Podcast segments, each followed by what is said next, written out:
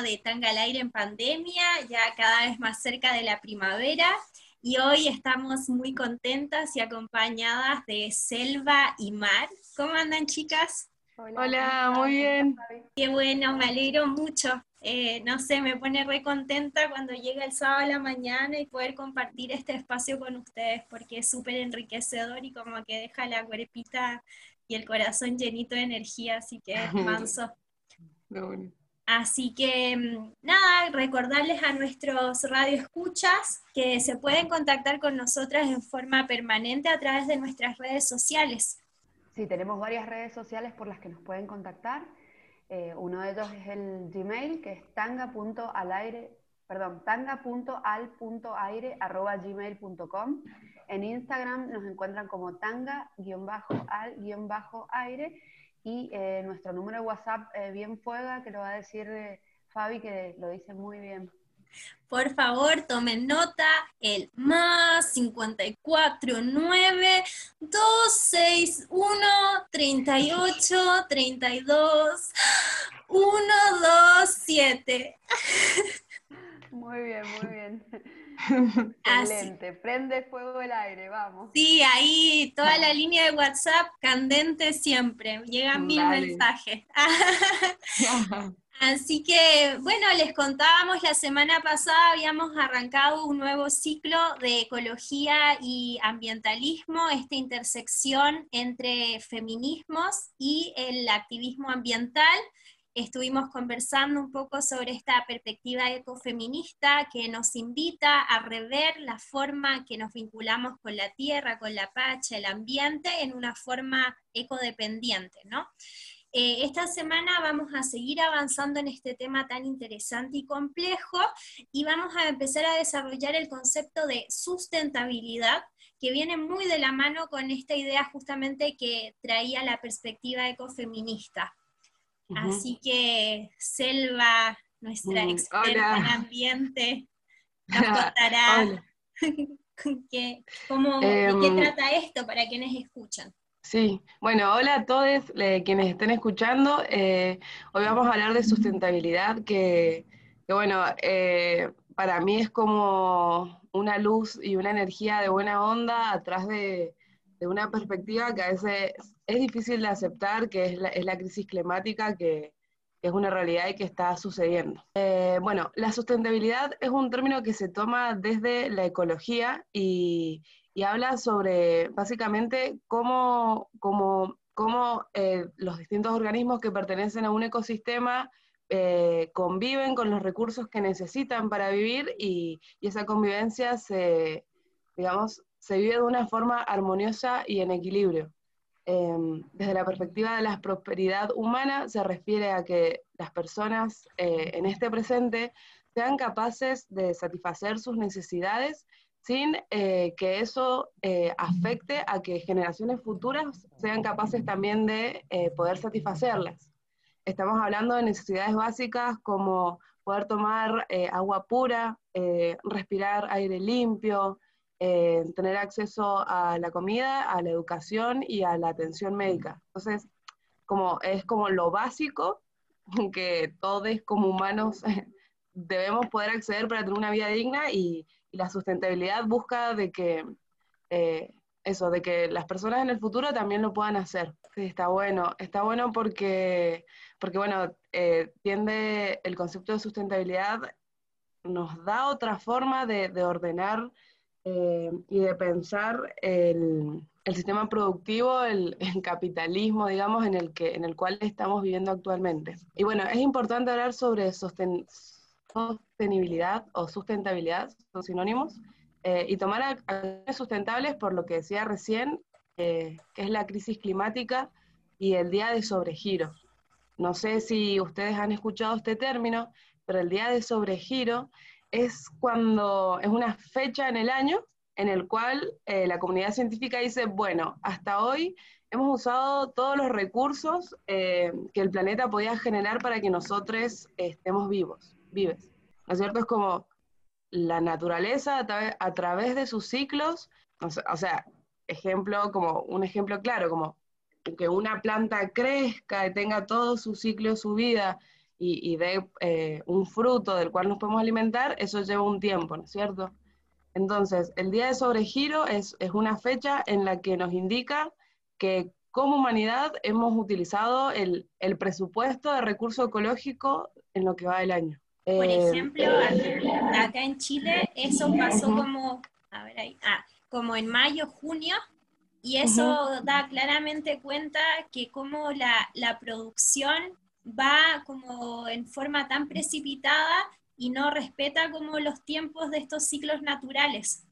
Eh, y es tristísimo porque recién tú comentabas como derechos como esenciales que tienen las personas a obtener, por ejemplo, agua, a respirar aire limpio, como sin eh, contaminantes. Y con esto de alcanzar, digamos, el día de sobregiro, eh, representa también cuántas personas y, y, gran porcentaje de la población se queda eh, sin acceso, digamos, a este derecho básico.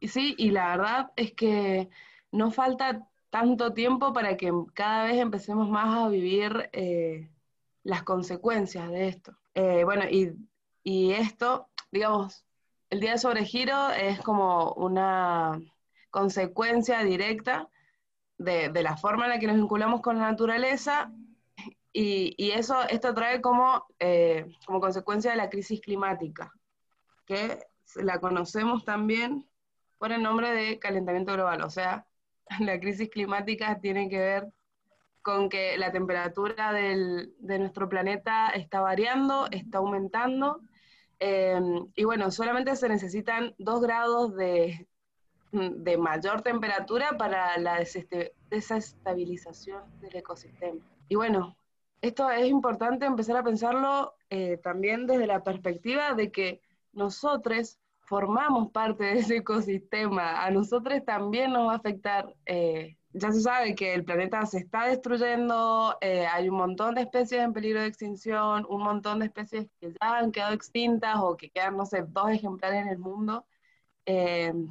Y bueno, es como que ya no se sabe de qué forma alertar, ¿no? A, los gobiernos y a las, a las, personas también desde su individualidad para, para que tomemos una acción o una posición proactiva ante esto. Y bueno, alguna de las señales... ¿Cuál es la razón para el calentamiento global? La, razón del calentamiento global, digamos, se da por eh, distintos gases, que son el vapor de agua, el, el CO2, que es el dióxido de carbono, eh, que bueno, es, emitido por la, los combustibles fósiles.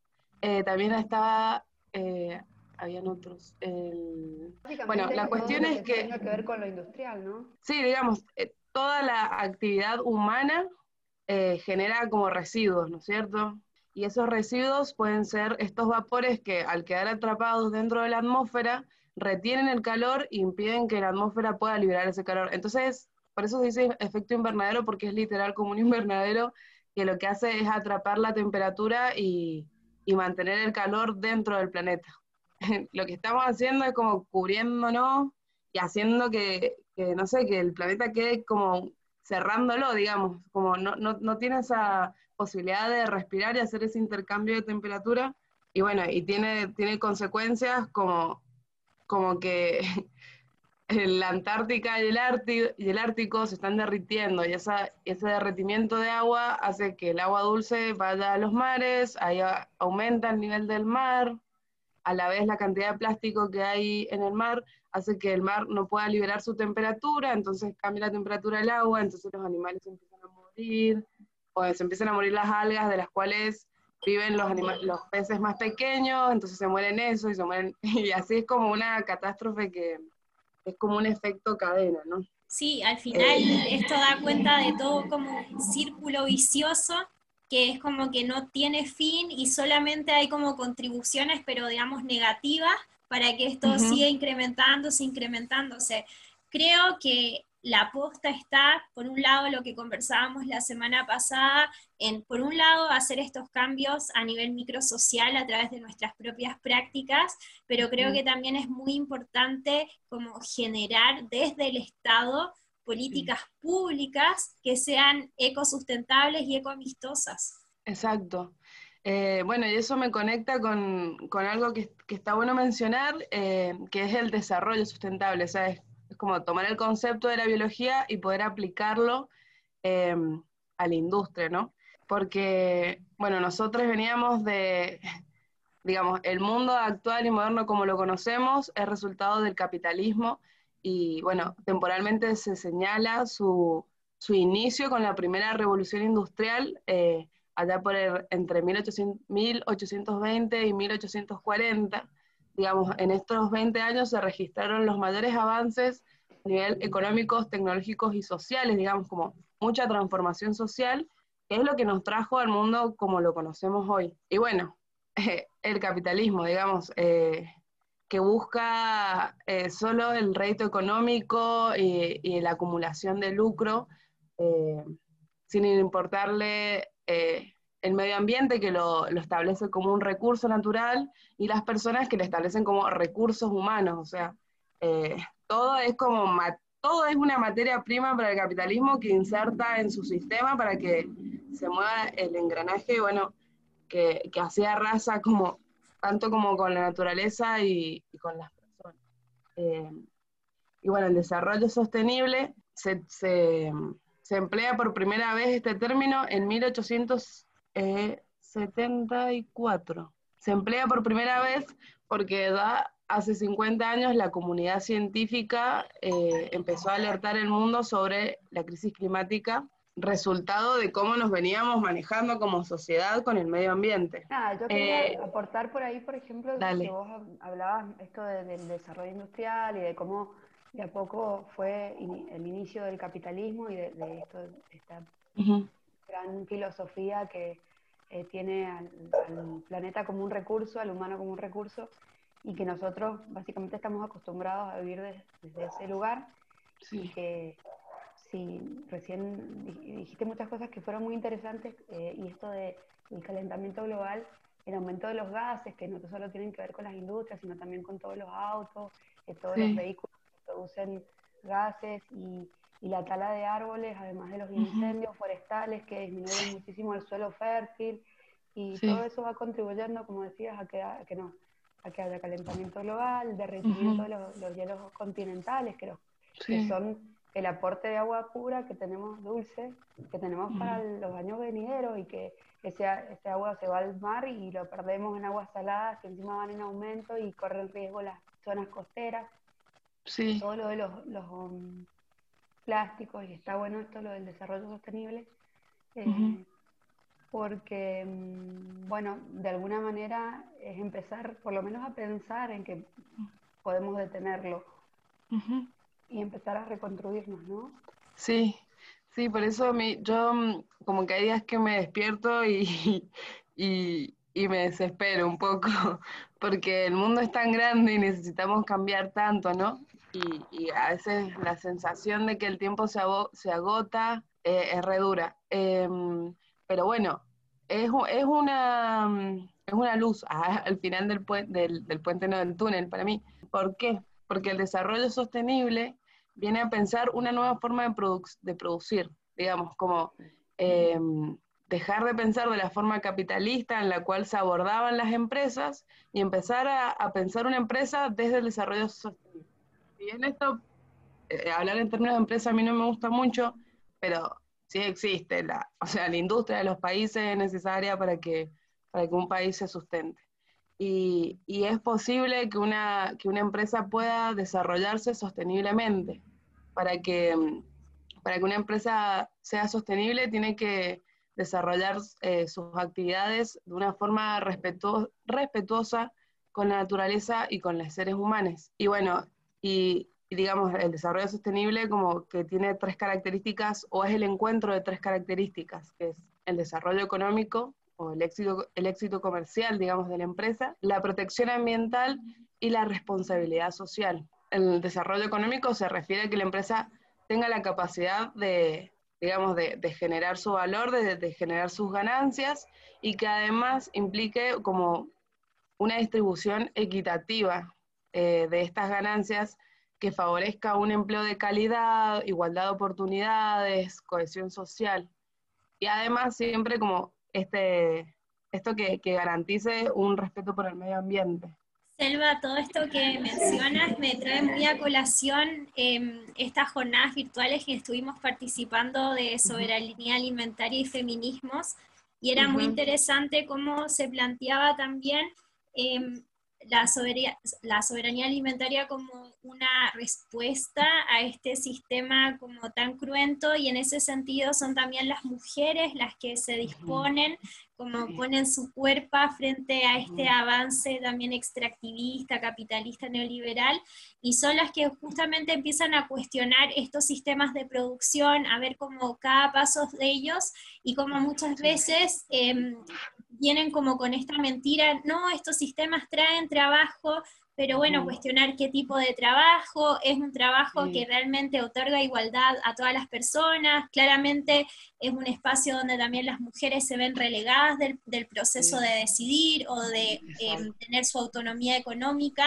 y creo que ellas también ahí eh, dan claramente cuenta cómo eh, el capitalismo está enroscado en todo este accionar, en, estas lógicas de distribución, y hacen este llamado por ahí como a, cambiar justamente la mirada, y, creo que un poco lo que mencionabas tanto tú, Mar, como Selva, es por ahí volver a estas prácticas más ancestrales, de tener, por ejemplo, la huerta en la casa, de volver a conectar con la tierra y hacer menos uso de estos procesos tan industrializados que al final son los más contaminantes también. Sí, sí, totalmente. La verdad es que, bueno, las charlas de las que estuvimos participando eh, están en YouTube por si las quieren buscar, después podemos por ahí dejar el link o algo. Y la verdad es que, bueno, están muy buenas. Eh, y sí, lo que habla eso es de, de, volver a la tierra, ¿no? Reconectar con la velocidad a la cual la naturaleza vive. Yo creo que, que también nos va a hacer muy bien como personas, más allá del medio ambiente y la crisis ecológica, ¿no? Empezar a evitar otra velocidad, eh, dejar de pensar que la vida va a la velocidad de un like o del play de un video en una red social o de los tiempos en los cuales nuestros trabajos eh, no, nos exigen, ¿no? nos, nos explotan eh, el nivel de productividad que, que, la, sociedad hoy en día como demanda y empezar a evitar otra velocidad y sentir que la vida puede ir a otro ritmo, ¿no? Poder acceder a, tener una vida tranquila es un privilegio enorme y tiene que ver con, con tu nivel de ganancias y cómo puedas sustentar. Pero, pero tienen que ver con todo eso. Y bueno, y, además de volver a la tierra, empezar a reconectar entre las personas, empezar a construir comunidades, a, tejer relaciones entre nosotros. Eh, una de las cosas como más piolas o que más me gustaron a mí de estas charlas fue eso, como empezar a habitar el territorio. ¿Y quién es el territorio? Nosotros. empezar a hablarlo. Sí, totalmente. Eh, era también muy valeroso y bonito como reconocer las experiencias eh, tan enriquecedoras también de las voces comunitarias que muchas veces son pasadas por alto, invisibilizadas, y como por ejemplo, no sé, la, academia o el Estado, también tan eh, como matizado por este mismo clima neoliberal, eh, da cuenta a ellas de como sus lógicas y dejan totalmente como así encubierto esas otras necesidades, esas otras realidades que, que pucha, es como muy complejo, ¿no? Sí, totalmente. Bueno, y retomando la última característica que tiene que tener eh, un abordaje desde el desarrollo sustentable, tiene que ver con lo que estamos hablando ahora, es la igualdad social, ¿no? Eh, implica que dentro del desarrollo eh, se persiga una equidad social que permita que cada individuo pueda satisfacer sus necesidades básicas, tomando las acciones necesarias para que todos los estratos sociales se beneficien. Y además, esto, esto me gusta a mí un montón, que cada persona pueda ejercer el derecho de vivir en un contexto que le resulte favorable para poder expresar sus potencialidades, ¿no? Como ejemplo, no sé, soy buena pintando cuadritos. Tengo derecho a poder desarrollar mi vida y poder pintar cuadritos y sentirme plena con eso. No sé, y eso, y, todas las personas tienen ese derecho a, poder eh, cultivar su espíritu y, poder elevarlo, digamos. Eh, y bueno, tiene que ver con poder garantizar eso para todas las personas. Sí, totalmente. Como decíamos muy al principio, es eh, un derecho esencial que no es negociable y tampoco transferible. Y, y bueno, es como muy, muy hermoso esto, ¿no? De, que es una mirada hacia el ambiente, pero en esta contemplación que somos parte del ambiente y, es un todo, ¿no? Es como la imbricación, eh, no sé, como que siento así como las raíces y, bueno, la energía esa que fluye, algo así. Em, me gustó mucho acá una, frase que pusiste, Selva, esto, necesitamos sembrar el cambio en el corazón de nuestra cotidianidad, trasladarlo a nuestras acciones más mundanas y combinarlo con organización y movilización política. Creo que es la, gran posta esa y, podría ser como la síntesis de, de esto que también estamos conversando eh, como dice la Sila, siempre hay que seguir luchando, hay que seguir movilizándose, eh, sacando la voz, clamando nuestras exigencias, nuestros reclamos, porque si nosotros no nos movemos, eh, el Estado no se va a mover. Eso es algo muy claro. Sí, y empezar a tomar realmente una mirada amorosa entre las personas que tenemos cercanas, nuestras mascotas o los animales con quienes convivimos, mirar con amor nuestras plantas, o sea, nos dan oxígeno. Realmente eh, empezar a, poder habitar un, estado más de, armonía y de acción. o sea, ese amor que, nos llena de energía para poder organizarnos, encontrarnos, hacer catarsis, porque a veces es muy difícil, y, y vamos todos juntos a la legislatura a exigir, no sé, que se respete la ley de humedales, por ejemplo. Claro, totalmente. Y además saber que, eh, es esto, ¿no? Si cada uno de nosotros pone un poquito y eso genera un efecto multiplicativo, es mucho después.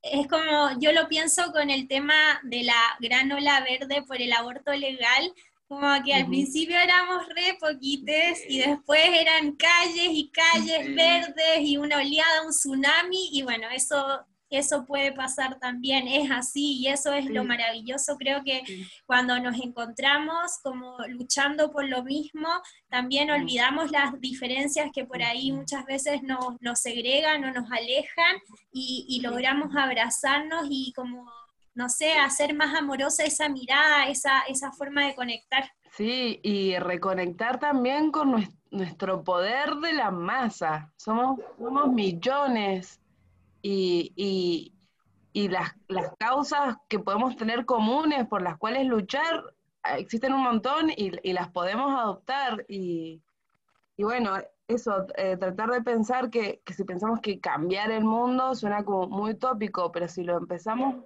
en vez de lo grande a lo, a lo chiquito, si lo pensamos desde lo chiquito hacia lo grande, y entonces decís, bueno, voy a transformar mi cotidianidad, voy a transformar mi familia, y ahí voy a transformar mis amigos, bueno, mis amigos son mi familia igual, ¿no? Pero si lo tomamos de esa escala y, y se va contagiando, realmente se pueden generar cambios, y la verdad es que que bueno, cuesta porque como que son cambios culturales eh, que tienen que ver con nuestras costumbres, nuestra forma de alimentarnos, eh, de hecho, cómo organizamos la rutina.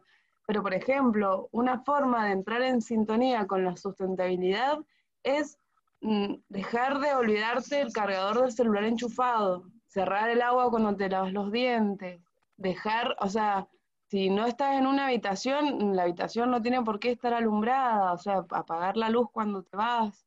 Y todas esas formas son formas de ser más sustentables. Eh, dejar de comprar cosas envasadas en plástico. Y bueno, también si, si te manijea, eh, bueno, en mi caso estamos haciendo las botellas felices, que son las botellas de plástico rellenadas con, con plástico, se usan para hacer ecoladrillos y se usan o sea, para construir casas. Entonces es como, es perfecto. Eh, así que bueno, yo creo que con, con un poco de buena onda, todo se puede. Yo creo que todo se puede. Totalmente, o sea, hay, hay tanto por hacer y, y, bueno, como decías tú, son acciones pequeñas que las vamos incluyendo en nuestro día a día, se van tornando un hábito y ese es un hábito que puede ser positivamente contagioso y, que va haciendo como un efecto dominó y bueno, nada, vamos construyendo una, una red ecosostenible también. Mm. Así que creo que nos vamos eh, de este bloque con una mirada muy esperanzadora. Creo que podemos hacer mucho. Así que para quienes escuchen también este programa, invitarles a sumarse a este cambio y que, bueno, desde sus hogares, desde su cotidianidad pueden hacer mucho también. Así que nos vamos a una pequeña pausita musical y ya volvemos con más Tanga al aire en pandemia. Dale. Respirar para sacar la voz, despegar tan lejos como un águila veloz. Respirar un futuro esplendor, cobra más sentido si lo creamos los dos. Liberarse de todo el pudor, tomar de las riendas, no rendirse al opresor. Caminar erguido sin temor, respirar y sacar la voz.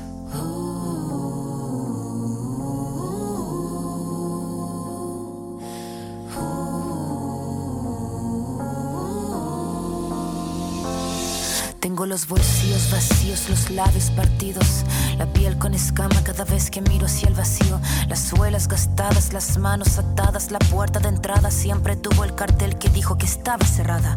Una espina clavada, una herida infectada, entramada, una rabia colmada en el todo y en la nada. El paso torpe al borde sin acorde cada vez que pierdo el norte. Tengo la pérdida del soporte, el tiempo que clava me traba, la daga me mata, filuda la flama sin calma, que de las manos se me escapa, pero tengo mi rincón florido, sacar la voz. No estoy sola, estoy conmigo. Liberarse de todo el pudor, tomar de las riendas, no rendirse al opresor,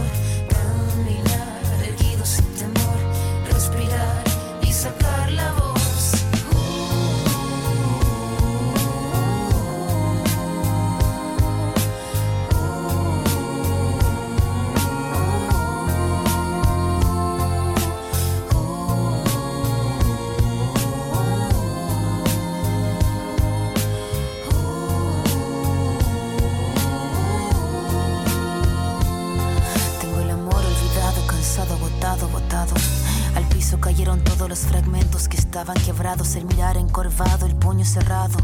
No tengo nada, pero nada suma en este charco. Mandíbula marcada, palabra preparada, cada letra afilada hasta la cresta de la oleada. Sin pena ni gloria, escribir esta historia. El tema no es caerse, levantarse es la victoria. Venir de vuelta, abrir la puerta, estar resuelta, estar alerta. Sacar la voz que estaba muerta y hacer la orquesta. Caminar, seguro libre, sin temor, respirar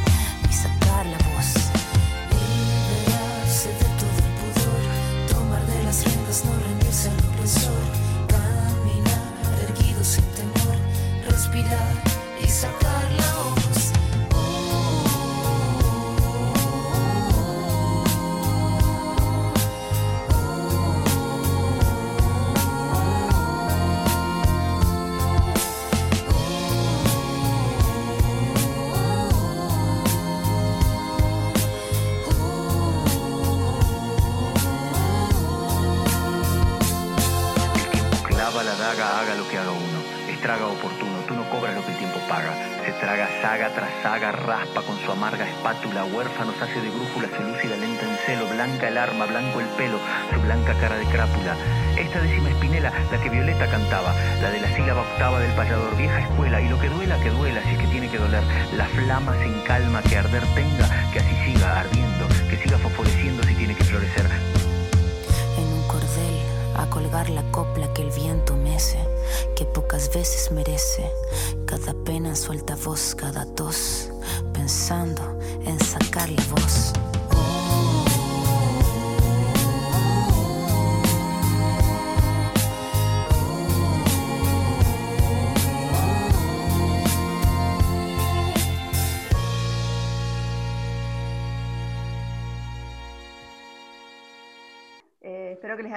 Nuestro intervalo musical.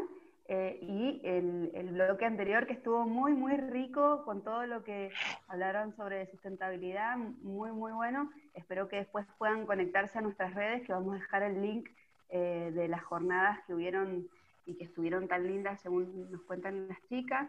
Ah, pero en este bloque nos toca hablar sobre actualidad y novedades. Eh, una cosa que queríamos traerle y que hemos subido a la red es eh, sobre el Día Internacional de los Programadores, que fue el 12 de septiembre. Eh, y bueno, nuestra primera programadora en el mundo mundial fue Ada Lovelace, eh, que nos pareció muy interesante charlar sobre ella, que, que fue una destacada matemática y escritora. es una, una, persona que nació el 10 de diciembre de 1815 en Londres, en el Reino Unido. fue educada con los mejores tutores de la época, Em, y siempre le gustaron las matemáticas, la mecánica, y bueno, desde la, joven edad de 27 años, en 1843, em, ella escribió su contribución más duradera para las ciencias de la computación, publicando su traducción de un artículo académico sobre la máquina analítica de Babbage, eh, y añadió una sección donde escribió cómo iba a funcionar la computadora imaginó el potencial eh, de la computadora y escribió el primer programa. Eh, bueno, ese aparato que ella imaginaba eh, podría programarse para seguir instrucciones, no solo para realizar cálculos, sino también tendría la capacidad de crear, creando patrones algebraicos como el telar de Jacquard teje flores y hojas. Así que eh, la contribución de ella a la ciencia y más que nada a, todo lo que es eh, computación fue muy grande. Eh, ella también imaginó y mencionó que las máquinas serían capaces de hacer más que solo realizar cálculos, sino que podrían entender símbolos y se podrían utilizar para crear música o arte. trágicamente falleció a causa de cáncer de útero a los 36 años, re jovencita, el 27 de noviembre de 1852. Eh, y bueno, a mediados del siglo XX se redescubre el hallazgo de ella y bueno, un lenguaje de programación es nombrado ADA. Eh, bueno, espero que les haya gustado esta historia de Ada Lovelace, eh, recordando el Día del Programador, el día 12 de septiembre, Sí, está muy interesante poder reconocer y recordar también darle valor a todas estas mujeres que han tenido un importante espacio y protagonismo en la historia, que el patriarcado las ha invisibilizado por mucho tiempo, pero también es nuestra labor eh, generar esta genealogía y, e historizándonos porque es necesario y bueno, es muy importante la contribución que ella hizo y es, queda muy claro como recién es a mediados del siglo XX, como decías tú, Mar, que, que su trabajo es como redescubierto por, bueno, ella, las cosas que ella ya había contribuido. Así que así hay muchas mujeres en la historia que también eh, tienen muy poquitas hojas en los libros de historia, pero así también es nuestra misión sacarlas a flote y ensalzarlas en luz. Bueno, yo les traigo una noticia eh, desde Dinamarca. Esta semana se dio un paso histórico para que solo sí sea así. El gobierno de Dinamarca modificará su código penal con una ley para reconocer que el sexo sin consentimiento constituye una violación. Ya no será necesario que haya violencias o amenazas. Bastará con que la otra persona no haya manifestado claramente su deseo de mantener relaciones sexuales. La modificación de este código en Dinamarca es eh, para introducir justamente esta legislación sobre la violación basada en el consentimiento. Es una gran victoria realmente eh, en torno a los derechos humanos y derechos sexuales y reproductivos de las mujeres. Es muy importante esto, ¿no? Como el consentimiento y que solo sí significa sí y que un no es no y punto. No. Es eh, tan habitual encontrarnos con estas situaciones de, abuso y de violencia el año pasado justo estuvimos haciendo como un ciclo sobre prácticas sexuales y en eso hicimos un relevamiento con una encuesta, así como formato. Google Docs. Y salieron a flote, no sé, de 200 personas que respondieron, yo me atrevería a decir que 150 o tal vez un poco más habían em, sido de alguna manera abusadas o habían recibido algún tipo de esta violencia porque su consentimiento había sido pasado por alto. Entonces es tremendo porque es una violencia súper habitual y que muchas veces se invisibiliza como, ah, pero por ejemplo, ¿cómo te va a violar tu marido? ¿Cómo te va a violar tu pareja? Y pasa, y pasa mucho. Es muy importante esto de, eh, del consentimiento en, la educación sexual integral eh, desde las edades más pequeñas, porque justamente es algo instalado culturalmente de que si no hay un no, es sí. Y está buenísimo esta ley que han hecho en, Dinamarca, porque justamente eh, nos hace pensar que en algún lugar del mundo eh, el Estado se promulga como eh, participante de, esto, de que, que, el sí es sí y el no es no, y de que el consentimiento es tan importante como para que el que no lo respete tenga algún tipo de, de, pena, ¿no? Eh, o sea, digo, de pena la ley, pero sea penado la ley. Y mm, volvemos a hablar sobre la educación sexual integral y la, importancia de hablar con nuestros niños, eh, decirles eh, cuáles son sus partes íntimas o privadas o de las, de las partes en las que solo ellos pueden tocar y que no pueden dejar que nadie más, aunque sea si los pone incómodos, porque no tienen que ser partes privadas que, ellos, eh, que el otro pueda querer tocar solo con un beso o un abrazo que alguien quiera darles y ellos no, están no estén de acuerdo, pueden decir que no y están en su derecho. Igual que no, el, el consentimiento también abarca esto de que no es no, aunque el otro le ha dado un regalo, o sea, el chantaje también es parte de, del abuso eh, del consentimiento del otro. Totalmente. A mí lo que a veces me hace ruido es como esta necesidad de hasta tener que implementar una ley para declarar que el sí es solo sí cuando es algo, no sé, que nosotras lo entendemos, o sea, es como, como obvio, si alguien me dice, sí, quiero coger contigo, bacán, y si no, ya es no, y bacán también, pero tener que llegar al punto de tener que dejar esto por escrito es como, oh, eso como es súper preocupante. Bueno, pero más, allá, más allá de que sí es preocupante y que es real lo que vos decís, está bueno de que haya algún tipo de parate.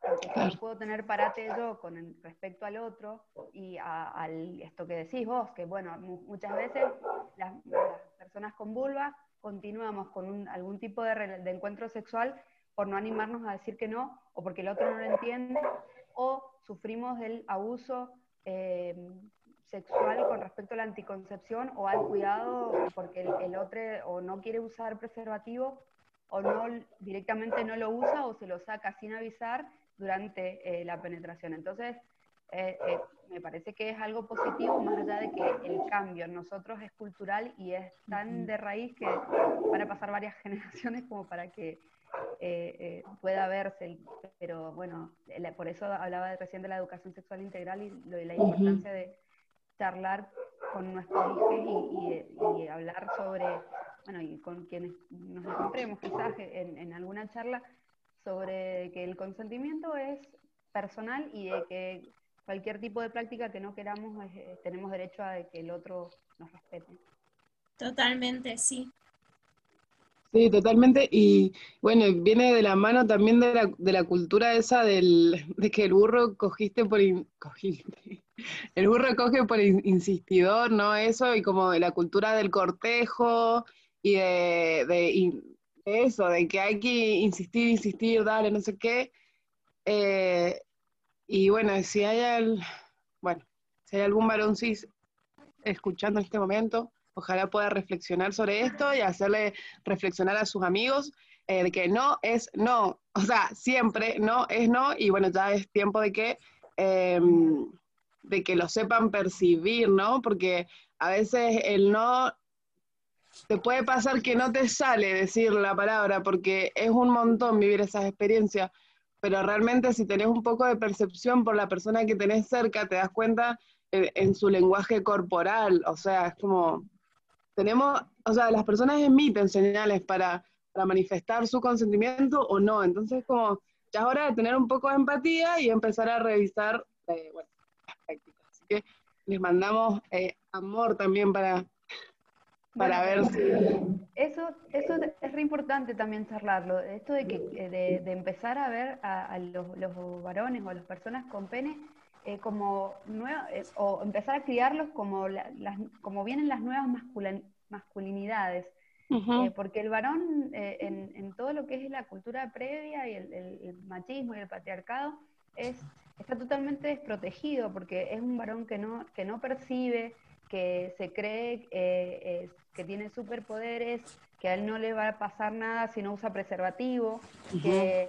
O sea, hay un montón de cuestiones que tienen que ver también con, lo cultural y por eso volvemos a, la educación sexual integral y el criar personas perceptivas y empáticas con el otro para que puedan tomar determinaciones eh, más, más amorosas eh, con respecto a esos no que vos decís eh, que a veces son caras o son ciertas formas de, mirar o de, y que no las perciben y que, realmente a veces es muy incómodo tener que decir que no. Así que sí, está buenísimo si hay, si hay o si hay madres y padres eh, que están criando, eh, muy importante que, recuerden esto al, compartir la crianza con sus niños. Manso, bueno, entonces eh, en definitiva es una muy buena noticia. Bien, yo les quería contar que el 14 de septiembre se conmemora el Día Latinoamericano de la Mujer en los medios de comunicación.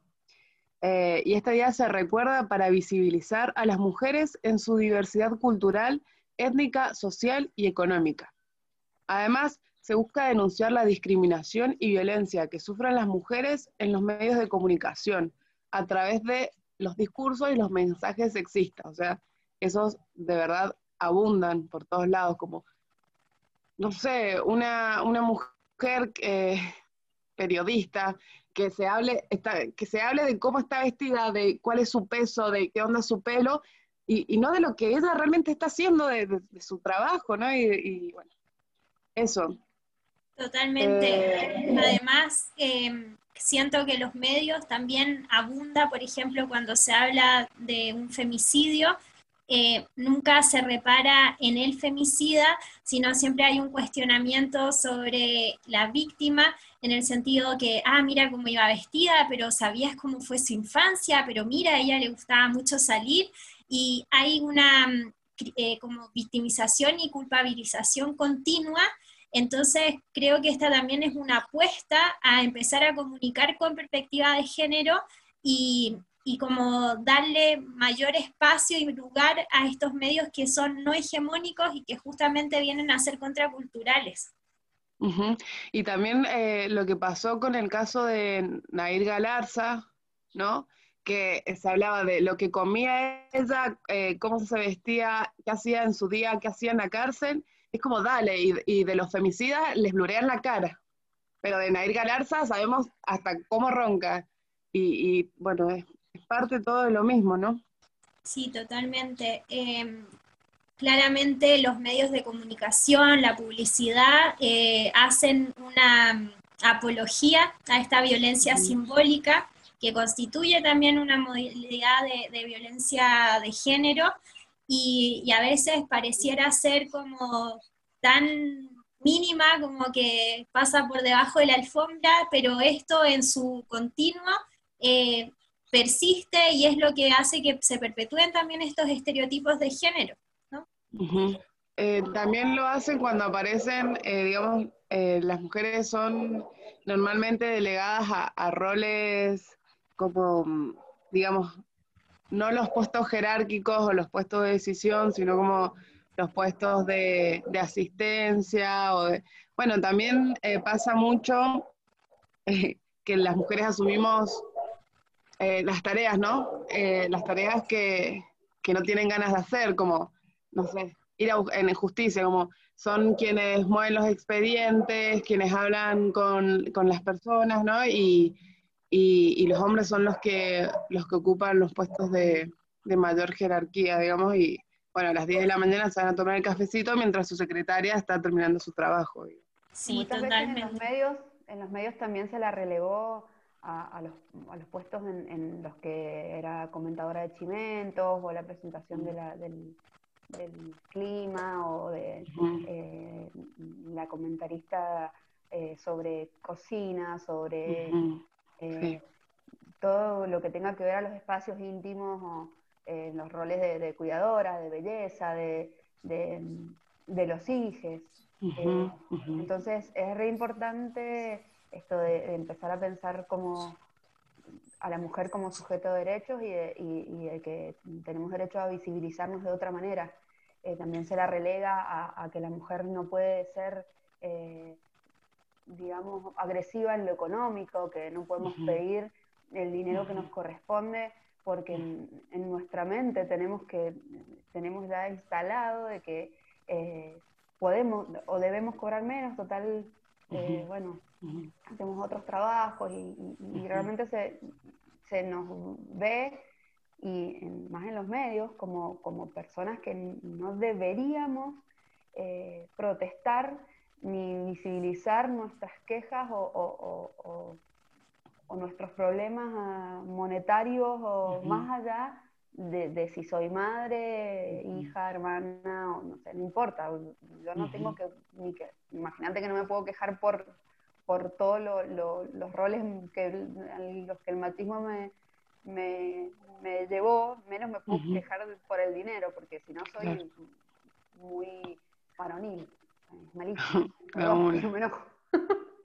no, por favor, está muy bien que te enojes. Ah, eh, y creo que también una, como que este cambio se genera desde dos lugares, ¿no? Como empezar eh, el, poder opresor, digamos, a, relegar el espacio, a dar marcha, o sea, ir un poco atrás, hacer la retirada, ¿no? Como, eh, como por ejemplo, en una conversación eh, monopolizan, ¿no? Monopolizan el espacio de la palabra, monopolizan el espacio directamente en la forma en la que se sientan, no sé.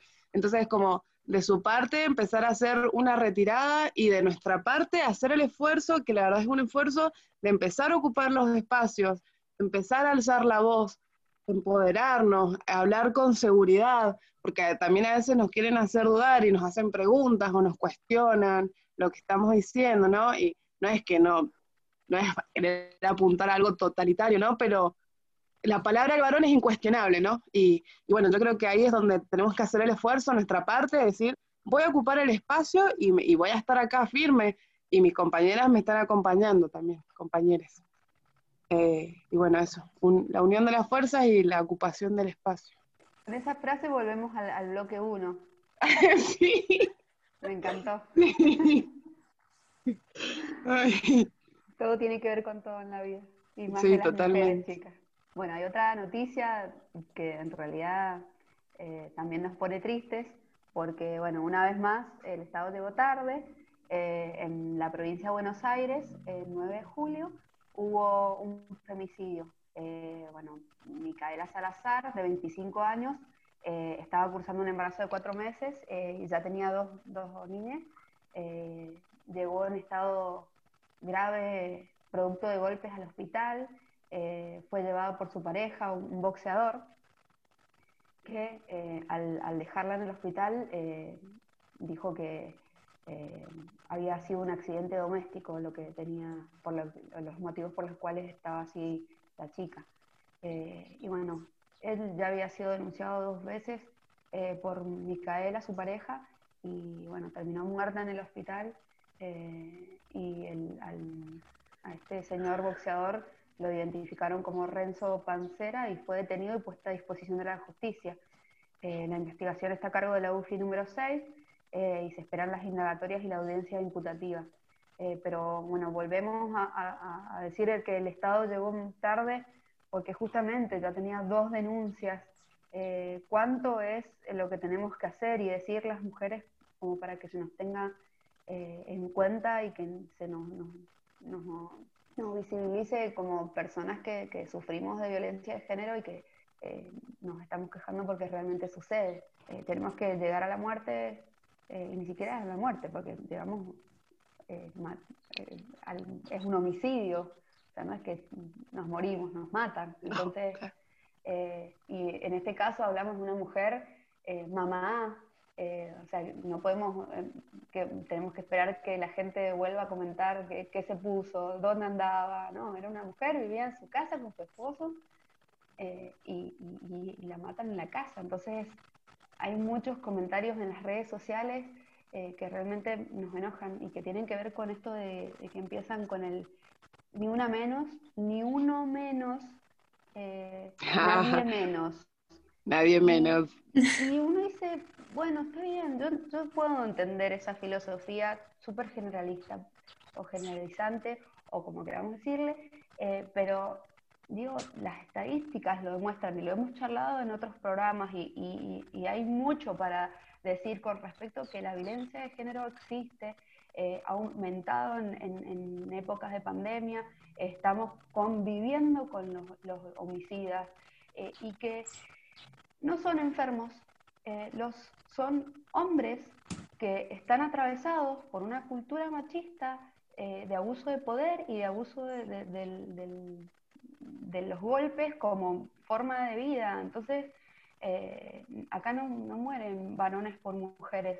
El caso de Nair Galarza, que decía recién Selva, es uno de pocos, porque la, mayoría de, los femicidios y de los homicidios en mujeres son femicidios y tienen que ver con eh, una persona que está al lado y que tiene encima eh, sentimientos contrariados quizás, pero de amor romántico hacia esa persona. El círculo de la violencia se ejerce y se ejerce em, repetidamente y es más, en este caso, esta chica denunció dos veces y terminó muerta sí, Mar, eso que, dices tú es tan cierto y se llama hijos sanos del patriarcado.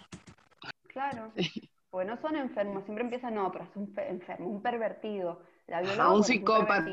Es un psicópata, no son enfermos, son sanos, pero están culturalmente habilitados para eh, eh, pasar por encima del no en el consentimiento y para hacer uso y abuso de su fuerza, eh, no solamente eh, en cuanto a la fuerza física, sino a la fuerza eh, con las palabras, con, lo económico, para, para denostar a la, que tiene, a la mujer que tienen al lado, hasta llegar a cometer o provocar su muerte.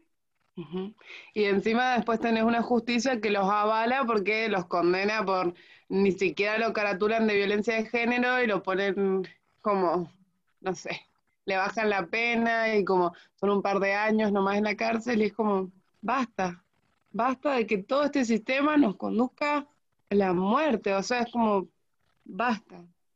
Sí, aparte después ese tipo sale y es muy frecuente que vuelva a perpetuar esta violencia, entonces, em, nada, de vuelta, este llamado a levantarnos y sacudir y quemar todo, ah, trayendo a la fila, eh, que es necesario como tan importantemente esto, la ley de Micaela, la ley ESI y la importancia que el género, la perspectiva de género transversaliza a todo el Estado y a la justicia. Y bueno, como que la esperanza que me queda un poco ante esta justicia, injusticia patriarcal, es que hay memoria, organización y justicia feminista. Así que para resistir, ¿no?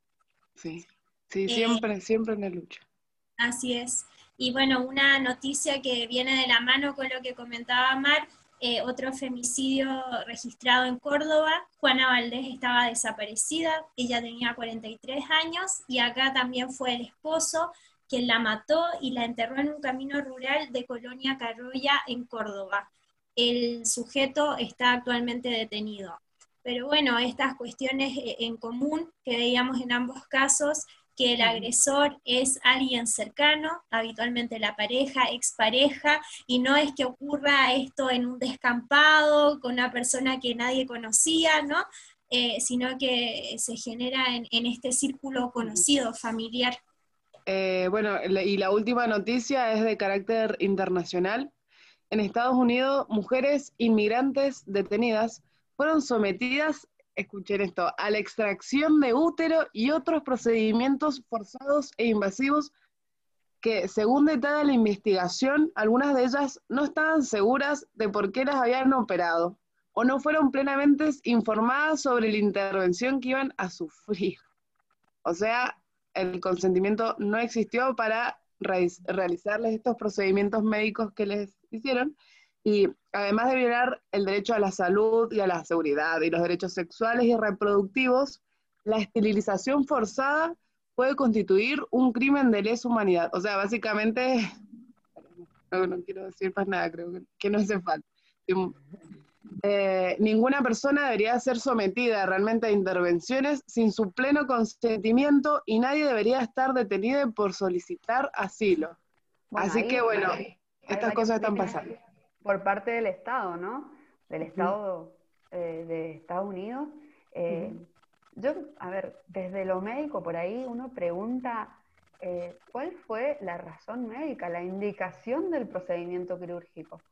Porque bueno, si vamos a hablar otra vez de consentimiento con respecto a lo que yo eh, acepto que se haga en mi cuerpo, en mi cuerpo. Yo digo, primero que nada, para poder hacer una cirugía como una histerectomía, que es sacar el útero eh, de, la pelvis. es un, procedimiento, una cirugía mayor que tiene muchísimos riesgos, eh, como cualquier cirugía mayor, desde la anestesia, sangrados, infecciones, eh, bueno. y el postoperatorio.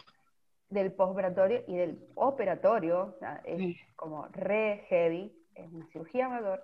Eh, y para que yo pueda hacer ese tipo de, de, procedimiento quirúrgico, tengo que tener una indicación precisa médica. Primero, el paciente tiene que estar de acuerdo, porque si el paciente no está de acuerdo, no puedo hacerle absolutamente nada. Eso se llama consentimiento y además informado. Es decir, que yo le dije la razón por la cual ese útero debe estar saliendo de su cuerpo de manera quirúrgica. Y si e, ese paciente quisiera em, una esterilización porque ha decidido que quiere una anticoncepción de manera definitiva, la pide y también se le explica el procedimiento quirúrgico, se le explica eh, todo lo que dijimos recién, todas las consecuencias eh, o complicaciones que puede haber con una cirugía y firma. Ahora, ¿cómo es esto de que alguien pueda someter a este tipo de, cirugías a, mujeres que están detenidas, que no fueron informadas y que encima están detenidas porque solicitaron asilo en otro Estado. Es realmente aberrante, eh, claramente es un crimen de lesa humanidad y, es, casi un genocidio. Totalmente. Esto me recuerda mucho a también algunas como campañas que hizo el Estado en la década de los 60 y 70, particularmente con ligaduras de trompa que también fueron sin consentimiento, expresamente en población de mujeres bolivianas y peruanas. Entonces vemos también acá que el Estado claramente está entregando un mensaje. Eh, por ejemplo, en el caso de acá fue mujeres bolivianas y peruanas, en acá son casos de mujeres migrantes. Entonces, bueno, ahí vemos una, clara eh, doble y triple violencia patriarcal, racista. Em, y bueno, nada, es muy claro lo que está ocurriendo. Bueno, creo que estas últimas noticias fueron no muy felices, pero eh, son, por decirlo de alguna forma, pero son necesarias también de, ser visibilizadas y expresadas y nosotras también como medio comunicativo independiente, feminista disidente, es nuestro sitio de resistencia y acción política también eh, poder presentarlo y también desde esta perspectiva. Así que bueno, nos vamos con un montón de enojos, furias eh, y necesidades también de, seguir pensando y luchando. Pero bueno, se viene el tercer bloque que creo que nos va a traer mucha alegría. Vamos a estar conversando con Gabriela Luques. Ella es eh, activista ambientalista y vamos a estar conversando justamente en torno a este ciclo de ecología y medio ambiente, eh, sobre cómo generar también una economía mucho más ecoamistosa y estos pequeños cambios que podemos ir introduciendo en el cotidiano. Así que nos vamos con esta pausita musical y ya volvemos con más bloque 3. Dale.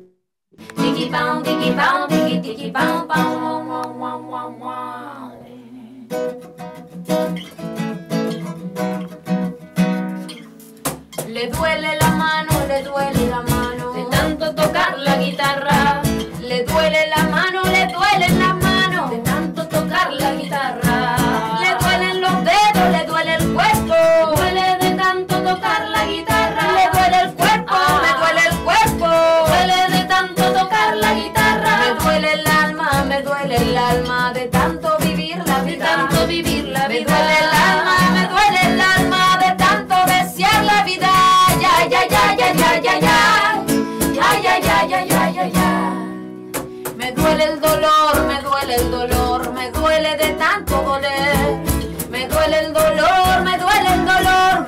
de tanto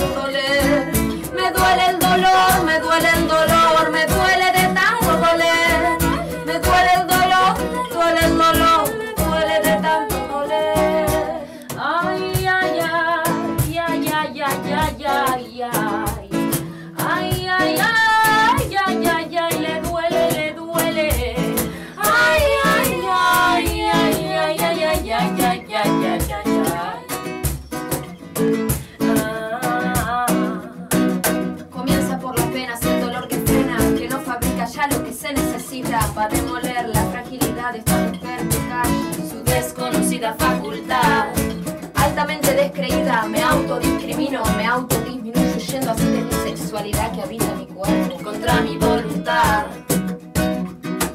Naciste, sos y serás, aunque sientas no refleja femenidad. Lo siento,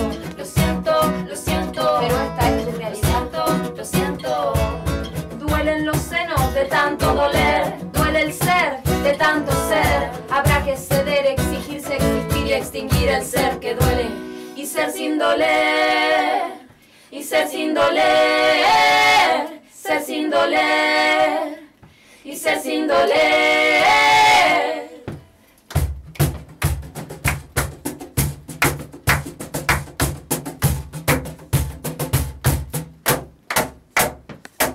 Me duelen los senos, me duelen los senos, me duelen de ser mujer.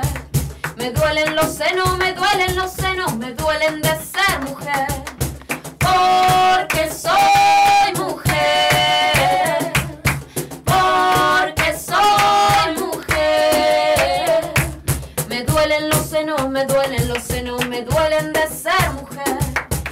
Duelen los senos, me duelen los senos, me duelen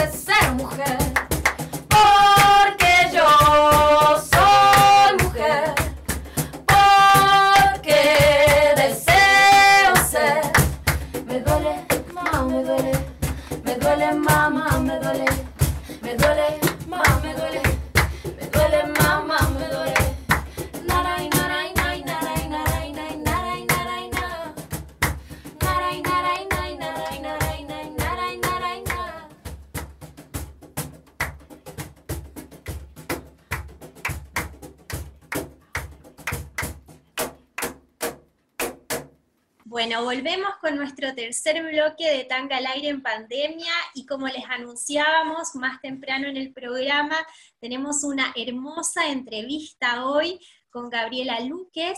Ella es mujer, mamá, docente, está muy esperanzada por un mundo mejor y también es ambientalista. ¿Cómo estás, Gaby? Pero muy bien, muy bien, acá en un día primaveral precioso, eh, encontrándome en un nuevo ciclo, en un nuevo ciclo de la vida, eh, que me, me encuentra floreciendo a pesar de todo. Qué hermoso, Gaby. Es muy lindo siempre escucharte. Bueno, acá que estamos en Viña también está súper soleado, parece casi un día de verano. Y, bueno, nada, que la luna nueva también nos ha traído nuevas energías, así que también es momento de, empezar con nuevas ideas y propósitos. Tan eh, necesarias, ¿no? Las energías son muy necesarias en este momento en encauzarlas, porque todo este contexto de incertidumbre que estamos viviendo, que en definitiva nos muestra algo, Fabi, nos muestra algo que es maravilloso, que somos uno y una, pero en definitiva somos todos y todas juntas. O sea, el planeta está siendo representado más que nunca por esta incertidumbre, por estas situaciones que estamos atravesando que nos transversalizan a cada uno de nosotras y de nosotros en lo más profundo y que nos invita a, pensar esto del florecimiento en un nuevo mundo, en una forma diferente de relacionarnos con el planeta y entre nosotros y nosotras mismas.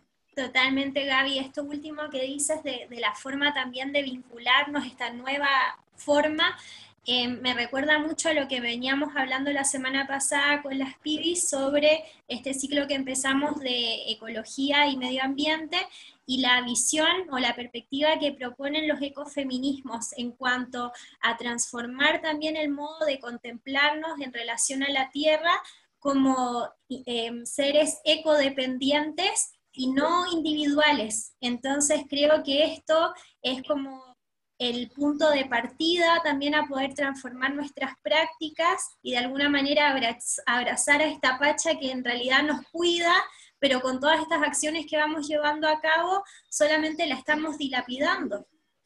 Exactamente, hay un pensador que lo estoy siguiendo mucho últimamente, que es Otto Scharmer, que es del Instituto de Massachusetts, que nos invita, nos, nos acerca a lo que ellos llaman la teoría U, eh, que implica un reconocimiento, una mirada, una reflexión interna, interior, y que en este contexto nos invita a algo muy importante, que es salir del egocentrismo para el ecocentrismo, para darnos cuenta que el ser humano es una parte más de este ecosistema y no esta mirada tan antropocéntrica, tan capitalista, tan patriarcal, de pensar de que el ser, eh, la naturaleza y todo el universo básicamente está en función del ser humano, cuando no es así, somos una partecita ínfima y en una línea del tiempo somos, pero ni un puntito en la historia de todo este planeta. Y totalmente. Gaby, estas últimas semanas, en general, Argentina y Latinoamérica se ha visto muy afectada por múltiples incendios forestales que han arrasado con bosques nativos y con la biodiversidad que se encuentra en ellas. ¿Qué piensas respecto a estos incendios y cuál piensas que podría ser su causa?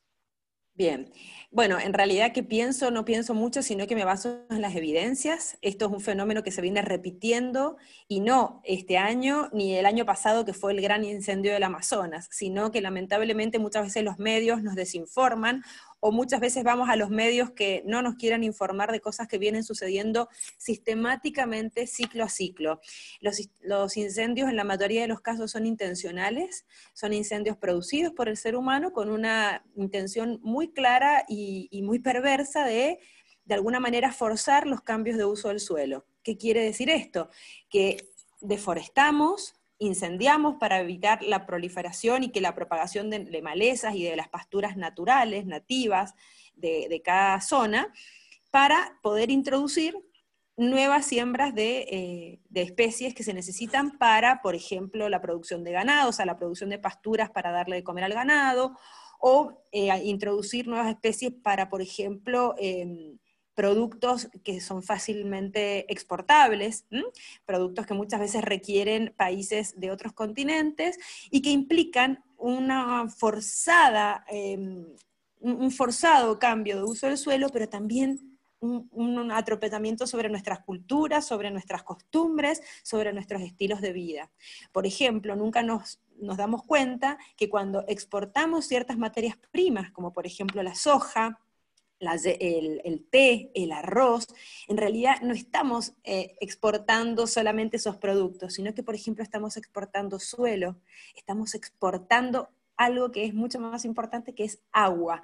O sea, el agua que no se utiliza para producir esos, e, esos productos en otros lugares del mundo que nos los compran, en realidad la estamos poniendo nosotros, contaminando nuestros suelos, contaminando nuestra agua, exportando nuestros recursos naturales de alguna manera en, otra forma, se, materializa de otra manera. Los incendios son prácticamente todos intencionales y se desconoce eh, de alguna manera desde, desde la ciudadanía en general, no nos hacemos preguntas tan fuertes como esta que vos me estás diciendo. ¿Por qué se hace? ¿Ah?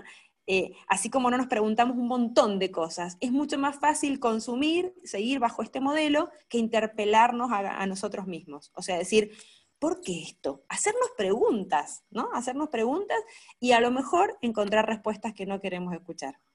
Totalmente. Muchas veces estos temas por ahí suelen incomodar y además porque claramente estos incendios forestales vienen de la mano del extractivismo que se basa en estas lógicas también capitalistas, neoliberales, que de alguna manera eh, van expropiándose de todo el territorio y en esto que decías tú es tan cierto que así como expropian el territorio, no dan cuenta por el respeto de pueblos originarios y todos los elementos que son propios de la naturaleza y recursos, digamos, comunitarios son totalmente arrasados.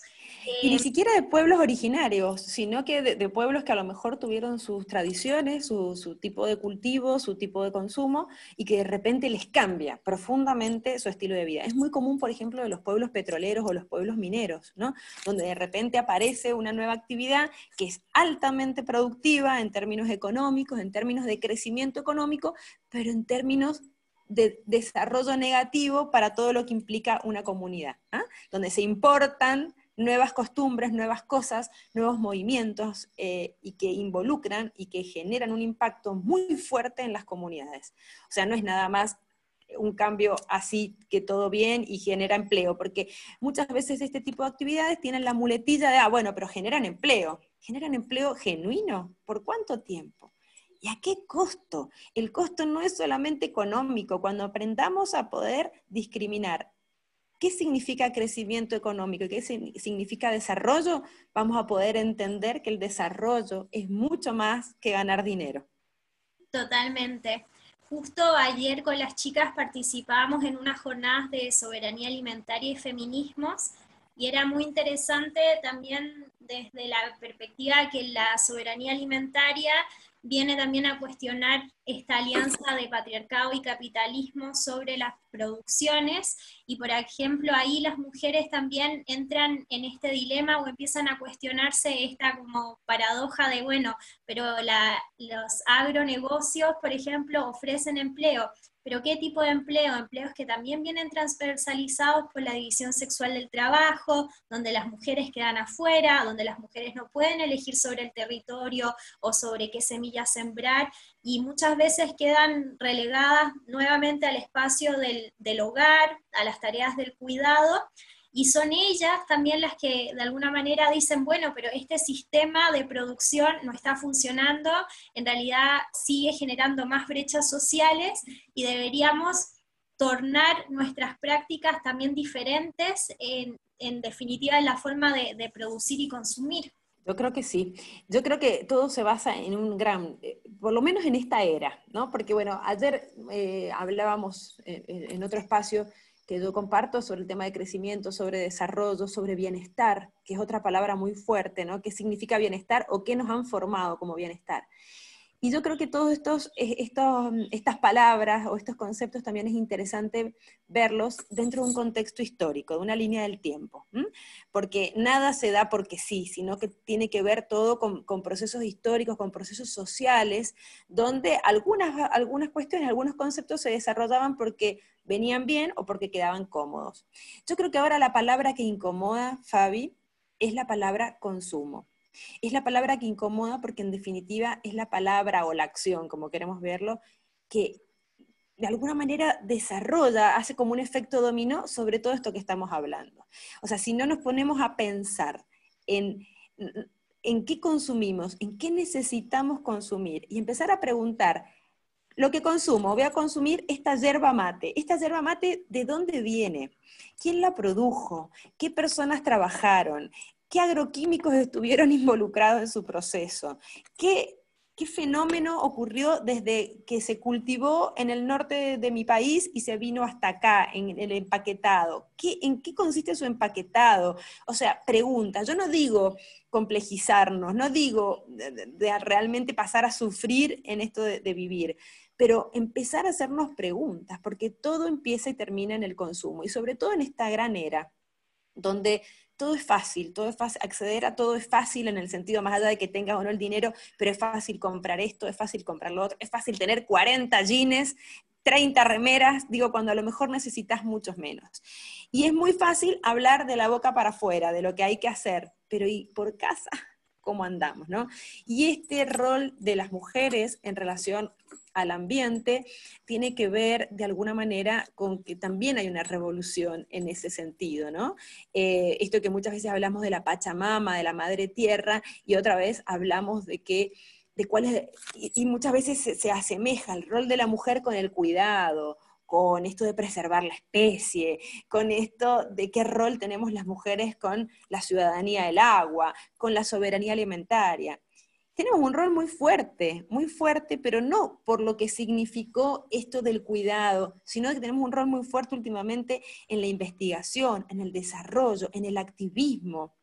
Las mujeres estamos demostrando que podemos tomar los espacios públicos para poder, de alguna manera, expresarnos y poder decir, acá estamos, estuvimos siempre y realmente tenemos mucho para decir. Y en el tema ambiental debo decir que las mujeres tienen una representación muy fuerte en distintos ámbitos, tanto en el ámbito político, uno de los, de los mm, de los discursos más fuertes que han habido en materia de política ambiental y política internacional en esta época de pandemia ha sido demostrar que los gobiernos liderados por mujeres han tenido otra lógica de pensamiento, han tenido respuestas mucho más positivas frente a la pandemia por el simple hecho de aplicar cuestiones lógicas, prácticas y no quedarnos en la nube de lo que debería ser, sino en lo que hay que hacer.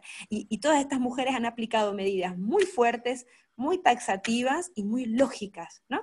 Y lo mismo pasa en las ciencias. Las mujeres que se desarrollan y que de alguna manera aportan su saber eh, en, materia ambiental en todas las dimensiones, de la física a la química, a la biología molecular, a la agronomía y demás, tienen muchísimo que aportar porque tienen una mirada muy sistémica y una mirada donde la complejidad eh, se basa en esto de poder, de poder ver todo de otra manera, desde otro punto de vista. Sí, Gaby, totalmente. Esto que dices es muy importante y también siento que poder disponer de ese espacio es también, como decías tú, como una revolución y es una forma también de, de ganar el espacio que por muchas, como por mucho tiempo se nos negó o donde se nos invisibilizó nuestra presencia y, en definitiva... Más que nada eso, ¿eh? social. Más que nada eso, yo creo que se nos ha invisibilizado, ¿no? Eh, donde han habido estrategias muy claras de callarnos o de, o de tomar nuestros, nuestros éxitos o nuestros avances y, otorgárselos a otras personas. ¿eh? También conozco muchísimos casos de eso. En el ámbito de la educación ha sido también muy claro en ese sentido. Sí, totalmente. Gaby, bueno, recién comentábamos que nada, la pandemia ha traído muchas reflexiones, ha sido también tiempo de introspección, por ahí algunas dudas, eh, pero ciertamente también en esta época han habido avances, digamos, lo digo entre comillas, respecto a ciertos tratados y pactos, por ejemplo, con China, hace muy poco se modificó la ley 7722 con una digamos, pseudo ley eh, o un estipulado que permite contaminar las aguas, y todo esto lo hacen como bajo la alfombra, sin la opinión o sin hacer incorporar a las personas en cuanto a estas decisiones que son tan importantes y el gran impacto que tienen sobre el ecosistema.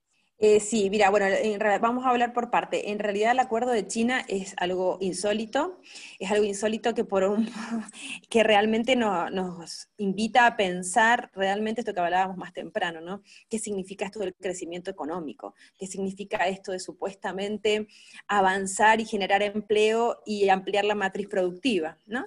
Eh, y volvemos a hacernos preguntas claves. Em, realmente analizamos los proyectos y las propuestas desde el punto de vista de la sostenibilidad.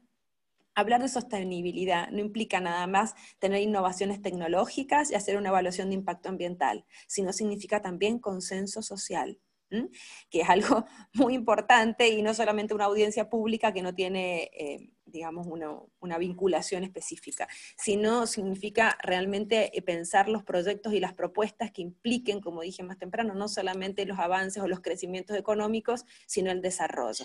Las implicancias que tiene el tratado con China para el tema de la producción de, de carne porcina, es enormemente negativo para el ambiente y para las comunidades. Realmente Mm, pasar a esa escala de producción implica modificaciones en el ambiente impensadas, impensadas e ilógicas para este, para este momento, ¿no?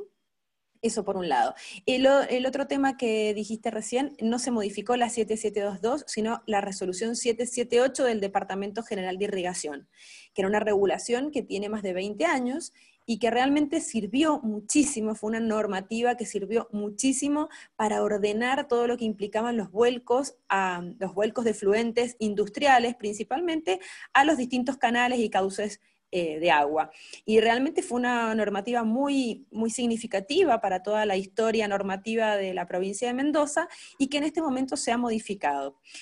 Eh, yo estoy analizando las modificaciones, todavía no tengo una una posición muy seria tomada, sino que lo que estoy haciendo es instruirme, porque hay muchas... Em, hay muchos estudios técnicos que hace mucho tiempo que se están haciendo desde la Universidad Nacional de Cuyo, distintos investigadores que han apoyado esta modificación, que más que nada no es una modificación, sino sería una actualización, un ajuste.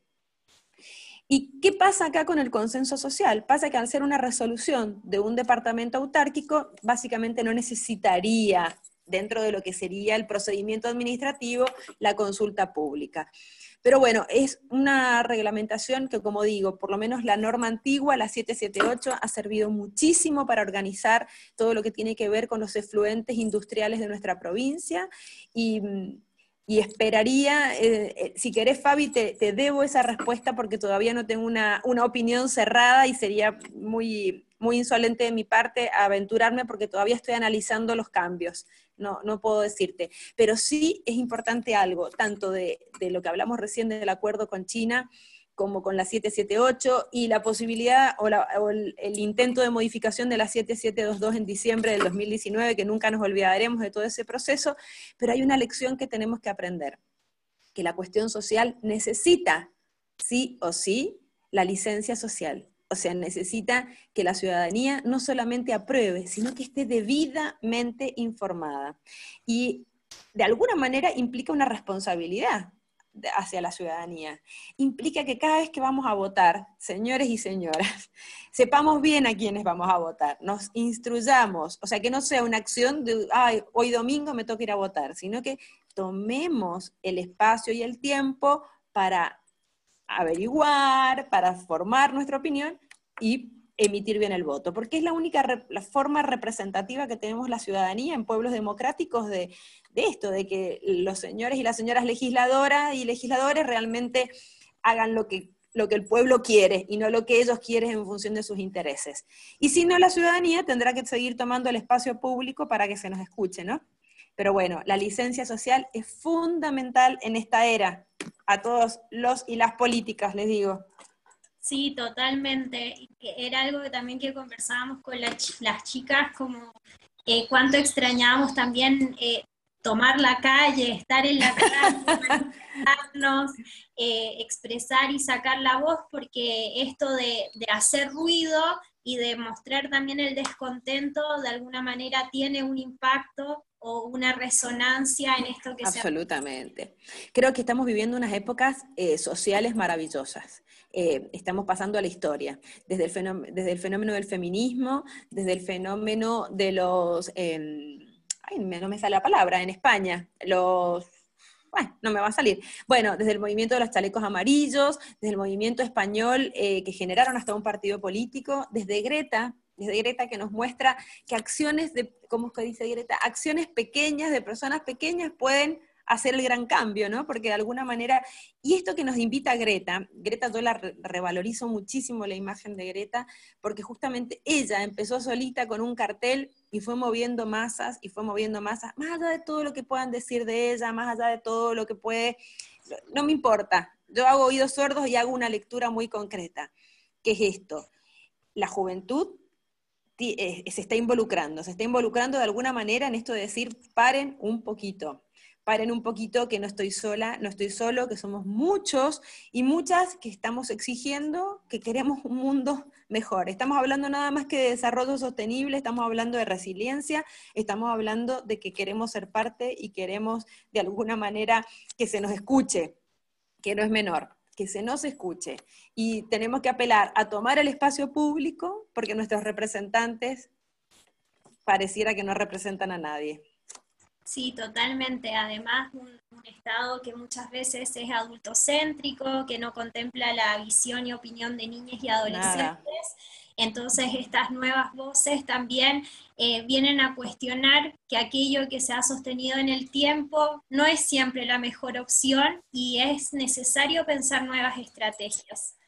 Eh, Gaby, un poco esto que decías tú que plantea Greta como acciones pequeñas en esto de cuestionarnos eh, los modos de consumo y pensar em, los procesos de producción hasta llegar a cierto producto, cierto alimento, qué estrategias desde lo personal, en el cotidiano, se pueden implementar para empezar a generar este cambio a generar este cambio. Bueno, mira, hay muchas, hay muchas muy sencillas hay otras que implican algunas modificaciones o que implican también que la ciudadanía empiece a exigir ciertas cosas. Las más sencillas tienen que ver, por ejemplo, con esto que vos mencionaste recién, con la soberanía alimentaria, con empezar a, a yo no te digo, a ver, hay muchas personas que no pueden producir sus alimentos por una cuestión de espacio, por una cuestión de tiempo, pero sí podemos tomar algunas medidas, como por ejemplo empezar a comprar eh, a, nuestro, a los productores locales, o sea, a empezar a entender que no solamente necesitamos ir a los grandes supermercados, a las grandes cadenas de supermercados para poder comprar localmente o para poder apoyar a, a aquellos emprendimientos que son más chicos y que de alguna manera no solamente nos va a salir más económico, sino que también estamos ayudando a personas que también necesitan. La pandemia sirvió mucho para esto de poder entender de que no, teníamos que transitar grandes grandes eh, kilómetros, grandes distancias para poder abastecernos, ¿no? sino que teníamos que, hacerlo. Fíjate vos que todo está conectado. En esta semana en París eh, se está lanzando lo que se llama Ciudades en 15. ¿Qué quiere decir esto? Que tenemos que empezar a pensar en función de cómo podemos ser ciudadanos responsables o sea, de cómo lograr una ciudadanía responsable ambiental y socialmente en nuestro espacio de, de mm, en nuestro radio de 15 a 20 minutos de vida. ¿Cómo podemos llegar a abastecernos caminando, utilizando la bici activando esta, esta cuestión de la, vida saludable, de, actitudes cotidianas saludables, en esto de poder abastecerme. La soberanía alimentaria tiene que ver no solamente, digo, con producir alimentos, sino con empezar a ser compradores o consumidores o clientes conscientes. Exigir que los productos sean, en la medida de lo posible, ecológicos o agroecológicos, que no posean eh, plaguicidas ni agroquímicos para su producción. O sea que el consumo local es fundamental, apoyar a emprendedores y emprendedoras locales. Ese es un, primer gran paso. Lo segundo es empezar a leer etiquetas, eh, tomarme ese trabajo de empezar a leer etiquetas hacerme preguntas, por ejemplo, ¿qué es el, endulzante artificial? ¿Qué es? ¿Qué estoy comiendo? Eh, ¿Qué es? ¿Dónde se produce? ¿Cómo voy a comprar un tomate o cómo voy a comprar una, Mira, esto tan sencillo, como le digo a mis hijos. Cuando yo era chica, hace ya varios años, ya tengo 47 años, comer frutillas era un lujo total. Y se comía con suerte una vez al año cuando se producían frutillas. Pero ahora conseguí frutillas durante todo el año. Y no nos preguntamos qué pasó con esa frutilla. No es que nada más fue manipulada genéticamente, sino que también tenemos que generar una huella ecológica altísima, producciones de carbono altísima para que yo consuma frutilla acá en Mendoza, pero que se produjo en Salta, por ejemplo, en una época que no corresponde en mi, zona. O productos que vienen de Ecuador o de Brasil, que no, a ver, no es que esté diciendo no compren, porque no, eh, los economistas me matarían, pero por lo menos preguntármelo. O sea, ¿qué huella, qué impacto ambiental, qué huella ecológica produce esa frutilla que yo estoy consumiendo y que para, para que venga desde Misiones, desde Brasil hasta acá, la huella ecológica fue enorme. Entonces, bueno, empezar a preguntarme esto. Otra gran medida para empezar a pensar en esto es clasificar nuestros residuos. Esto de una clasificación muy sencilla, nada más que en secos y en húmedos. Y ustedes me dirán, bueno, los húmedos, ¿cuáles son? Los orgánicos, toda la parte que no podemos recuperar, los, residuos que no son reciclables. Y los secos son los vidrios, los plásticos, los metales, el papel y el cartón. Y que de alguna manera requieren muy poquita eh, trabajo, que es a lo mejor me como un yogur, enjuago el envase, lo dejo secar y luego lo clasifico y lo almaceno hasta que pueda ser colocado en un punto verde o acá viene la otra parte. ¿Qué pasa si ustedes me dicen, pero mi municipio no hace la recolección diferenciada? ¿Y qué tiene que ver? ¿Qué tiene que ver? Si primero está lleno el mundo de recuperadores maravillosos urbanos que van a agradecer tanto en un vertedero como en la puerta de mi casa que yo me haya tomado ese pequeño, ese pequeño momento para condicionar los residuos que pueden ser insertos nuevamente en el mercado a través del reciclaje. ¿ah? Es importantísimo que no disociemos la cuestión ambiental de la cuestión social. Cada acción que tengamos va a tener su impacto en el ambiente natural, pero también en el social. Entonces, clasificar nuestros residuos es una acción maravillosa. De ahí si podemos hacer compost, si podemos hacer miles de cosas, mucho mejor, pero son pequeñas acciones. Otro gran consejo es pensar la movilidad, pensar la movilidad sostenible, pensar en si sí o sí necesitamos utilizar el vehículo porque tenemos que movilizarnos a grandes distancias, intentar compartir el vehículo con personas que trabajan eh, y que viven cerca de mi casa o con mi compañero o mi compañera de estudio, el carpooling o el auto compartido, el transporte público, exigir a las autoridades que el transporte público sea eficiente pero que también sea sostenible. ¿ah? Ser eficiente no significa nada más que me lleven tiempo y forma a donde tengo que llegar, sino que eh, se realicen las innovaciones tecnológicas para que sean vehículos no contaminantes, que involucren la posibilidad de hacer un transporte combinado, de que yo pueda subir mi bici o mi monopatín al transporte para poder hacer un transporte combinado. Implica muchísimas acciones. Em, implica eh, respetar a los demás ¿ah? en, función de, de poder compartir el espacio público de manera de manera solidaria. Hay mil y unas cosas que podemos implementar desde cada uno de nosotros y de nosotras. Es un pantallazo. no sé si fue mucho o fue poco, Fabi. Bueno, ahí ya son disparadores para quienes nos escuchen, que pueden empezar a implementar en su día a día y esto de a poquito se va volviendo un, eh, un hábito que se contagia igual positivamente. Nosotras en casa acá tenemos la huerta, mi hermanita ahí es la que ama las plantas, así que hemos Genial. Acá cosechó unas habas preciosas. Mm, ¡Qué rico! ¿Y, hacen compostaje? ¿Y compostan? Em, antes estábamos compostando, ahora estamos solamente como haciendo la separación de los residuos, pero Excelente. próximamente. Y Excelente hay, dos temas más que estaría como consejos, que es el reuso del agua, pensar en cómo podemos reusar agua. Hay muchísimas formas de reusar el agua de lluvia, el agua que hay muchísimos consejos, no voy a dar todos los consejos que hay, pero hay muchísimas maneras de gestionar eficientemente el agua en el hogar. Y otro tema que lo dejo porque este programa involucra a mucha juventud, a mucha gente que es que tiene otro espíritu, que es el tema de la moda que es, una gran, es un gran tema. ¿Cómo poder estar em, en onda con ropa que a lo mejor tengo hace 20 años. Yo tengo ropa de hace no sé, miles de años.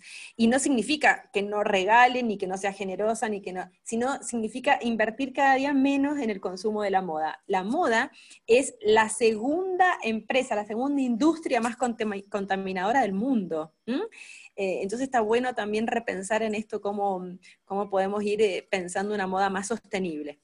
Sí, y Gaby, a, propósito de esto que tú dices, eh, en el último tiempo se han generado como muchas ferias de ropa. Entonces ahí funciona también este sistema del trueque, que es una alternativa a la moneda, y por otro lado em, es reutilizar ropas, prendas, que por ahí mucha gente las da de baja, incluso pueden empezarse a combinarse, entonces es una, estrategia también mucho más económica y también más amistosa con el ambiente. Así y tiene muchísima onda, y tiene muchísima onda. Sí, totalmente. Eh, justo ahora en esto de, la pandemia, muchos de estos emprendimientos se han hecho virtuales, entonces nada, las redes en eso han ayudado muchísimo a que estos, estos emprendimientos sigan, digamos, sosteniéndose y, bueno. Es impresionante. Hay una cosa que creo que hay que resaltar de la pandemia, es eh, que ha sido, uno, el emprendedurismo, esto de, de buscar la alternativa, porque, a ver, nadie tiene la culpa específicamente de lo que está sucediendo, sino que hay que reinventarse, ¿no? Esto del emprendedurismo a mí me ha impactado, y otra cosa que me ha impactado muchísimo, todo para bien, ¿eh? es la solidaridad. Es como también, sin querer, han empezado a aparecer estos, estas cuestiones, ¿no? De pensar en los emprendedores cercanos, en que empiezo a comprar la mermelada, ya no la compro más en tal lugar, se la compro a una vecina que lo vi por Instagram o por no sé qué.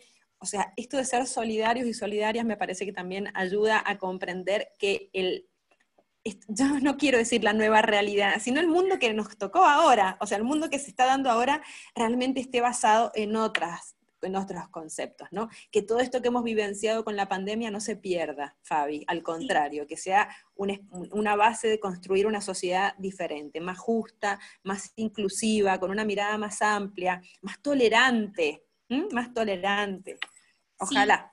Yo también me, me abrazo de esa idea Em, y como que creo que en estos tiempos que ha sido de mucha reflexión, que la gente de alguna manera ha podido detenerse un momento y, bajarse de ese tren tan rápido de la producción eh, y de la exigencia, es como poder en calma, poder mirar las cosas y, bueno, también rever cómo se sienten, qué es lo que les pasa, qué, qué emociones se mueven y, y también como poder un poco repensar y decir, bueno, a lo mejor esto habría que hacerlo de este modo para también construir una, una sociedad también más justa, más equitativa y, y, más armónica. Así que yo creo que hay cosas muy positivas para rescatar de la pandemia.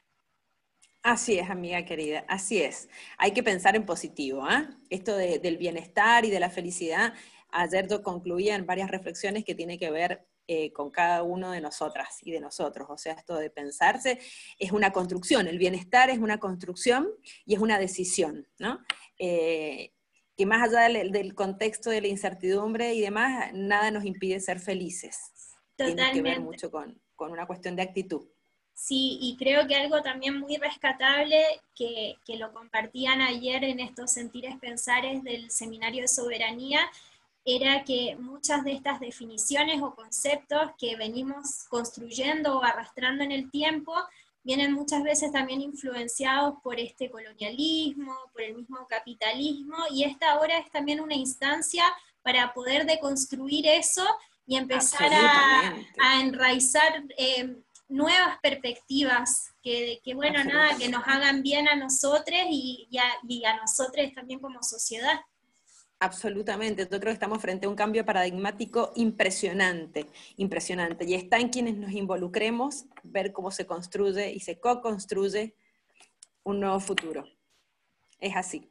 Sí, Gaby, te queríamos agradecer mucho por tu tiempo, por sumarte a este espacio. La, conversación ha sido muy enriquecedora.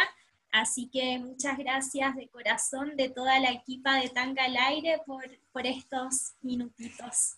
Me ha encantado participar, me ha encantado que se acuerden de la profesora, que en realidad más que una profesora soy una eh, igual a ustedes, aprendo muchísimo de, la juventud, me inspiran muchísimo, me dan mucha energía y por supuesto que siempre dispuesta a colaborar y a intercambiar, a hacer este diálogo de saberes, aprendemos unos de otros y para mí ha sido un placer enorme verles en movimiento, con esa actitud y bueno, siempre presente. Y bueno, eso, a, involucrarse, ¿ah? a involucrarse y a seguir participando. Así es. Un cariño enorme, enorme a ustedes. Una vista al mar desde Viña del Mar, qué placer. ¿Cuándo veremos el mar desde este lado del mundo? Esos bellos atardeceres, no existen otros iguales en el mundo. Sí, la verdad que muy agradecida de esa posibilidad, que también me la trajo la pandemia, porque ¿Y no?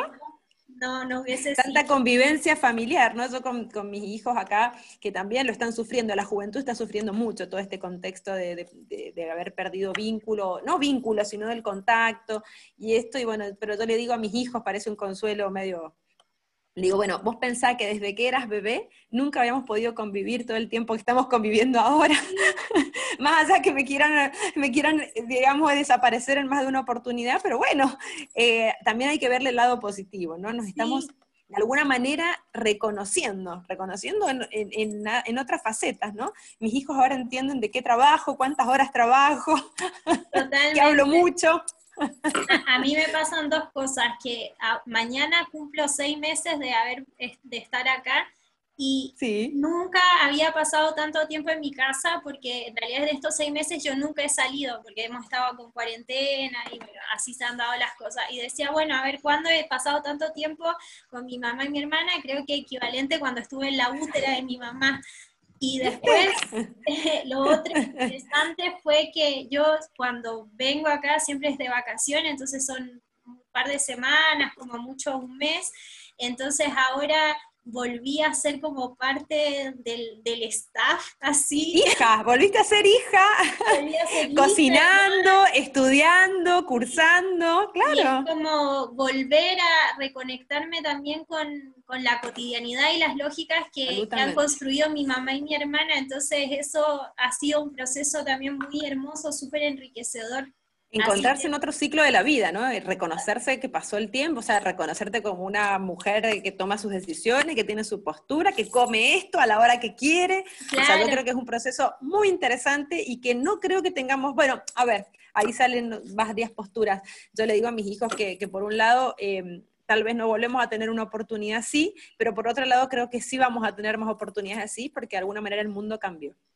El mundo cambió y hay muchas cosas. Eh, nos va a costar, por ejemplo, a mí me va a costar muchísimo volver a la oficina porque me he dado cuenta que puedo trabajar desde mi casa, moviéndome menos, eh, teniendo otra conexión con mi vida, con mis tiempos, pero también tengo mucho que aprender, porque la virtualidad, por lo menos a mí me ha hecho eh, darme cuenta que trabajo muchísimo y que no le pongo un límite, o sea, es como que el día nunca termina, ¿no? Y bueno, creo que nos queda mucho por aprender, pero podemos cambiar y podemos hacer un mundo diferente. Así que bueno, a disfrutarlo. Totalmente. Bueno, para quienes nos escuchan, eh, recién conversábamos con Gabriela Luques, eh, le agradecemos nuevamente por su tiempo, por sus ganas de compartir y nosotros nos encontraremos la próxima semana en un nuevo episodio de Tanga al Aire. ¡Chao!